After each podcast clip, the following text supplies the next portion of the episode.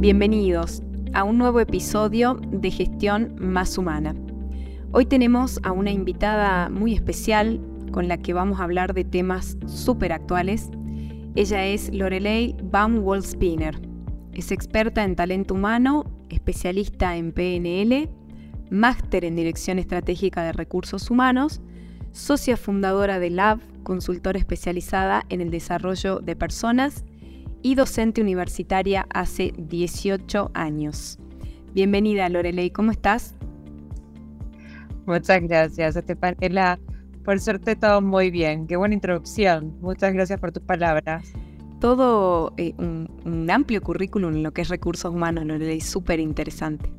Sí, muchas veces uno, uno dice, soy especialista, soy experta, soy esto, soy lo otro, y la verdad que yo me considero más que que todo eso una apasionada de, lo que es el mundo de, recursos humanos. Por eso se llama tu consultora. Eh, justamente, en realidad, Lab es por el acrónimo de eh, mi nombre y el nombre de mi socia, que nos miramos pues sí, ah, wow, o sea, eh, es el azar y, y, todo esto, ¿no? Sino que nosotros gestionamos para que las cosas se den de alguna forma. Entonces nos miramos y dijimos, bueno, listo, esto es nuestro. O sea, justamente amamos lo que hacemos y lo hacemos desde la pasión, desde tratar de desarrollar a la gente y que sigamos para adelante desde el amor que le tenemos a, a, nuestra profesión. Qué, que salió justo. Qué lindo, qué lindo, la verdad, qué linda, qué linda historia. Bueno, Lorelei, comencemos con nuestra charla. Vamos a hablar de cosas súper actuales que creo que están en el radar y en el interés de muchas organizaciones y también de los expertos en recursos humanos que nos escuchan. Eh, en base a tu experiencia, ¿cómo crees que se tienen que preparar las organizaciones para la entrada de, esta famosa generación de cristal que se le llama ahora? Bien. Em, en realidad las empresas tendríamos que tener como varios aspectos a, tener en cuenta. En, primera instancia, entender que, bueno, ya estamos trabajando con ellos, eh, una parte, digamos, de la, de generación centennial o generación Z que hace muy poco se empezó a, modificar su nombre por esto de la generación cristal. Estos centennials que en su comienzo eran llamados los nativos digitales, eh, ya están, ya arrancó, digamos, la primera camada y los otros están como ahí en el medio intentando ingresar, ¿no? Y ellos nos fueron dando las, las pautas de que tenemos que tener un cambio bastante amplio en la concepción desde lo que es el talento en sí, o sea que ya no es más como el milenio, ya no es más como, como la generación X, o sea, hasta ellos mismos plantean este cambio de lo que es eh, la concepción del talento. Las empresas nos tenemos que preparar a esto de que se vino a quedar eh, en tema de yo elijo la modalidad de trabajo inclusive. No es solo la empresa y demás, sino hasta la modalidad de trabajo. Si quiero híbrido, si quiero todo virtual. Eh, de hecho, con esta generación arrancó una tendencia muy profunda a nivel mundial que son los nómadas digitales. Trabajan desde donde quieren para todas las empresas que quieran y van viajando por el mundo sin tener una, una referencia específica y fija en un país. Eh, entonces, ¿cómo nosotros desde las organizaciones tenemos que entrenarnos para tener esta visualización, ¿no? De, de cambió el concepto, o sea, partamos de se cambió el concepto de talento, cambió el concepto de, modalidad de trabajo, entonces empezar a bajar esas ideas, identificándonos desde las herramientas que tenemos en la empresa, qué es lo que podemos hacer. Si bien hay, hay puestos que no vamos a poder gestionarlos desde la parte tan digital de home office eh, al 100%, pero sí habilitar a que tengan una flexibilidad laboral mucho más amplia que en generaciones anteriores. Eh, que digamos, eh, hoy por hoy, que hay cuatro generaciones trabajando en un mismo lugar, eh, cuesta mucho entender ese concepto de que yo puedo rendir, eh, yo puedo poner a disposición de la organización todas mis competencias, pero lo estoy haciendo en un tren viajando de Roma a Venecia hay que cambiarlo mucho los, paradigmas mentales que estamos teniendo en, las organizaciones, ¿no? De que el jefe te tiene que ver, es como que te tengo que ver para saber si estás trabajando en realidad. Eh, ya no es más así. Eh, o sea, tenemos que tener esta, esta capacidad de poder tener una apertura mental muy profunda y eso lo vamos a hacer gestionando a todos los que son las cabezas de equipo, incluido y con el ejercicio pleno de los que están, digamos, en las jerarquías más altas, porque si ellos no entienden que hay un cambio de concepción ya desde el hecho el talento y las formas de trabajo, eh, vamos a estar chocando mucho. Por eso muchas veces dicen, ay, pero no encuentro el talento. No, no es que no lo encontrás. Eh, estás planteando eh, una descripción de puesto que no es acorde a la realidad que hoy tenemos. Exacto, exacto. Y es, es increíble cómo se traslada también a los ámbitos educativos, ¿no? Esta, esta tendencia en donde el estudiante pide más autonomía para estudiar, o sea, estamos en auge de lo que es el aula invertida o flip classroom, todas cuestiones que también son llevadas a los ámbitos educativos y plantean una, reorganización ¿no? de, estructuras o modelos de, trabajo o de aprendizaje. Totalmente. Nosotros tenemos que entender que a ellos, se les, o sea, a esta generación se les denomina eh, nativos digitales porque ellos ya nacieron con la tablet, con los juegos, con el teléfono. Eh, hay un video eh, de un especialista en generación de Nueva York que él habla de las nanas, ¿no? O sea, como las niñeras nuestras, pero él dice, las nanas eran, las, o sea, para esta generación son las tablets, los videojuegos, los teléfonos, pero que al mismo tiempo estas nanas, al ser tan individuales y al que ellos tener que gestionarse, como bien vos decís, les permite ser autodidactas, les permite gestionar esto de, bueno, pará, yo quiero aprender, yo quiero gestionar, yo quiero hacer, quiero entender, eh, y van en busca del conocimiento y pretenden que los liberes de esa forma. Por eso esta generación le parece mucho más atractiva ir a una clase eh, donde hay juegos, donde, no sé, hay algún clip para utilizar para hacer alguna media competencia, porque lo toman esto de preguntados o Kahoot o demás. estos clickers los utilizan como parte de un juego porque lo tienen asimilado de esa forma. Y a ellos les apasiona eso antes de, no sé, escuchar algún erudito en algún tema. Eh, que quizás eh, en otras generaciones era viene a hablar a la Argentina, no sé, eh, a mí me pasó con Daniel Goldman, que vino hace un par de años atrás. para mí era como, ah, viene el padre de la inteligencia emocional, tengo que ir a verlo. Y quizás hoy le, a esta generación, vamos a ver un especialista en Sarasa y te miran como diciendo, no, o sea, bajemos, bajemos esto, o sea, por favor entendámoslo, o sea, bajemos a la realidad, te piden que lo, vean desde el lado más práctico y dinámico. Eh, lo autodidacta para ellos es como a la orden del día. No, no me des un sermón, permitime explorar todo esto. es muy difícil muchas veces. Seguro. Y nos lleva a preguntarnos esto del compromiso, ¿no? O el engagement. Al, al redefinirse un modelo de trabajo, un modelo organizativo, la pregunta es engagement, hipocresía o realidad. Eh, la verdad es que es muy, muy, muy buena pregunta. Eh, estamos en un mundo en donde si uno mira LinkedIn, eh, uno se cansa de ver fotos de ay, mi primer día me, pusieron la compu, me dieron la bienvenida con medialunas, el Mac para el café, esto, y después hablas con esas personas y te dicen, ay, no quieres más, ay, estoy agotado, ay, pero acabas de publicar que eh, te dieron la bienvenida, que te dan productos de la empresa.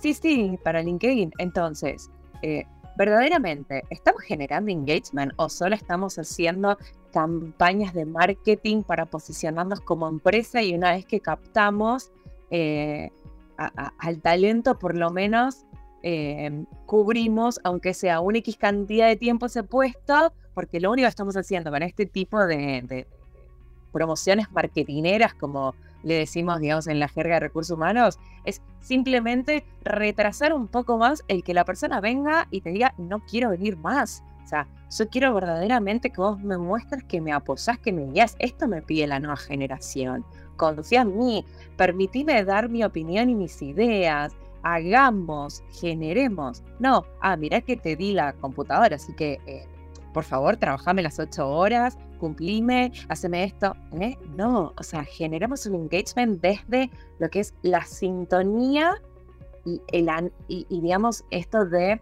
eh, generar una conexión con el otro desde lo humano, porque la generación centennial quiere lo humano son número uno, por eso se le dice en el cristal, ¿no? O sea, esto de, se, se, los consideran muy sensibles en la parte emocional. de hecho, muchísimo el tema de las ansiedades. Es una, una generación con altos indicadores de ansiedad. son la generación del famoso bullying, esto de, sentirse muy, muy aislados a nivel emocional. Entonces, ¿cómo logras eh, que esa persona se sienta conectado con vos? No desde la jornada laboral, no desde decirle, ay, sí, pero te dejo home office. No, o sea, vinculémonos desde lo humano, desde darte la apertura a escucharte, que me traigas un proyecto.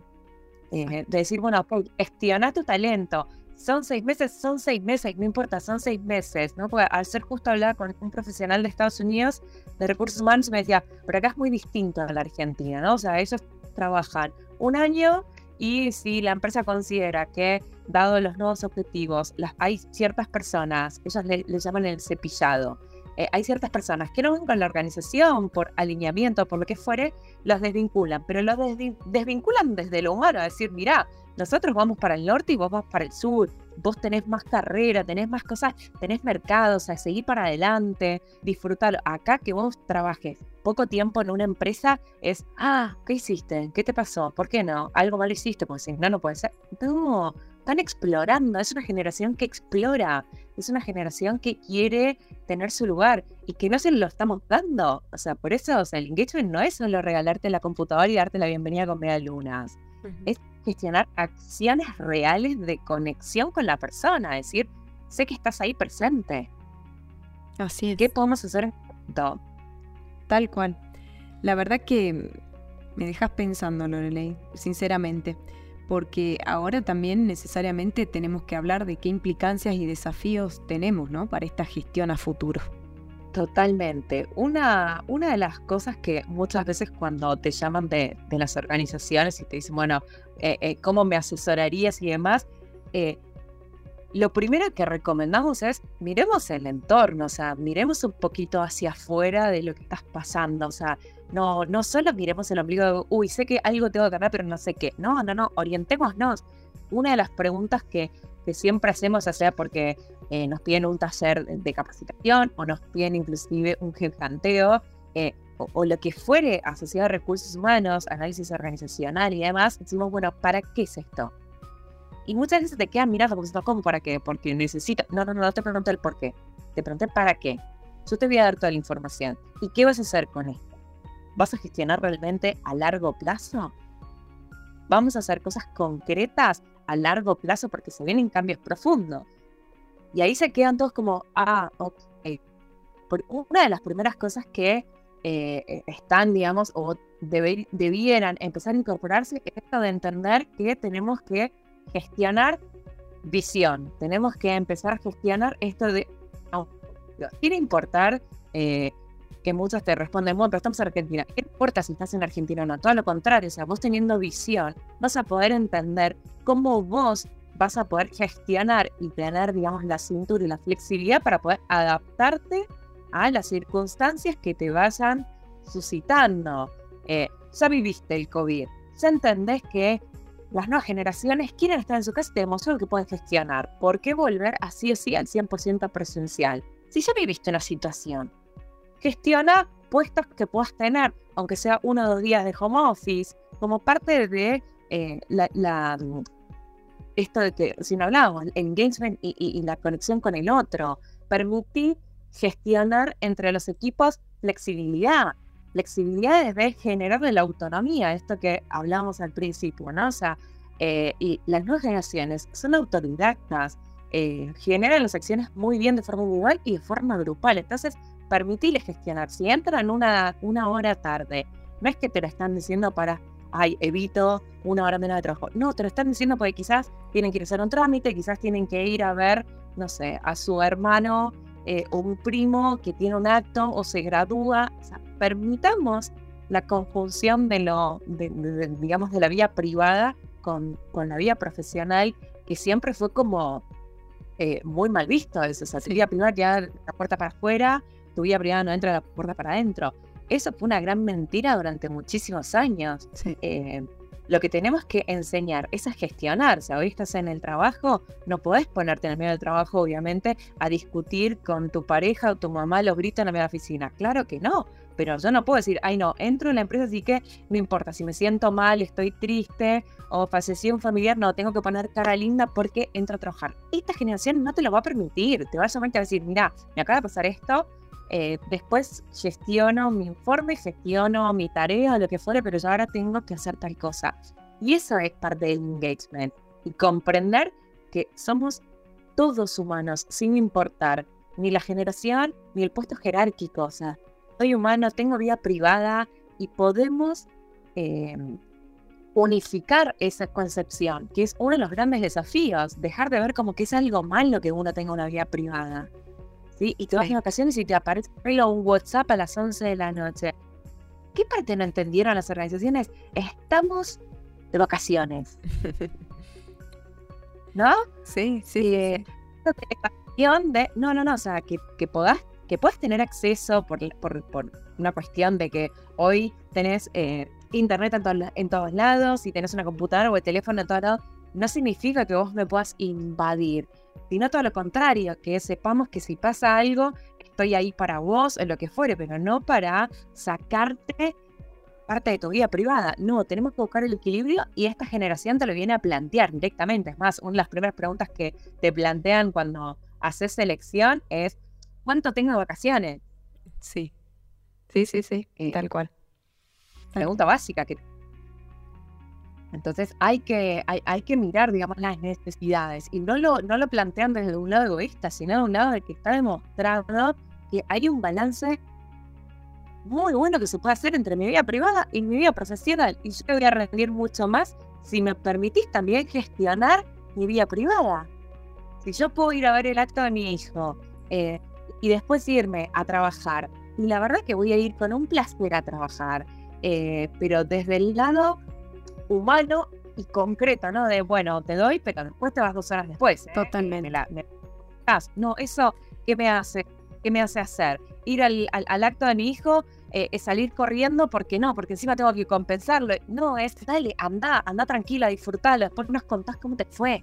Sí. Y eso va a ser que sos mucho más animada a gestionarte y a decir, bueno, dale, eh, estoy acá para darte lo que necesites. Necesitas que hoy me quede, necesitas que te mejore el informe a tener más ideas, porque ahí estamos generando la conexión. Totalmente. Voy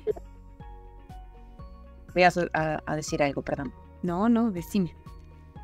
No, lo que, lo, que te iba a agregar es esto de eh, últimamente, en, los últimos años, eh, como te mencioné de Daniel Alemán, se menciona mucho la inteligencia emocional, pero se menciona mucho desde la teoría, como recién decíamos, ay, sí, las, las, tendencias son dar las bienvenidas, el pack de bienvenida con el pack, con esto. O sea, dejemos de quedarnos en la teoría. O sea, competencias básicas es aprender a conectar con el otro, es entender el respeto al individuo como tal. Y es muy importante, una de, una, digamos, de, de las características de la inteligencia emocional es la empatía. Una volatilidad tan grande que muchas veces cuando, cuando generamos, digamos, la conciencia de la empatía, se te quedan mirando mucho diciendo, esto es, sí, esto es. No hablen tan sueltos de la empatía porque es muy difícil desarrollarla porque requiere algo básico de todos nosotros que cuesta muchísimo, cuesta muchos años de entrenamiento, que es la autoconciencia. Entender que yo tuve una vida, yo tengo mis propios mapas mentales, mis propias creencias, mis propias experiencias, y que otro puede tener completamente lo opuesto, y es válido también, y respetarlo y tratar de comprenderlo desde el acompañamiento.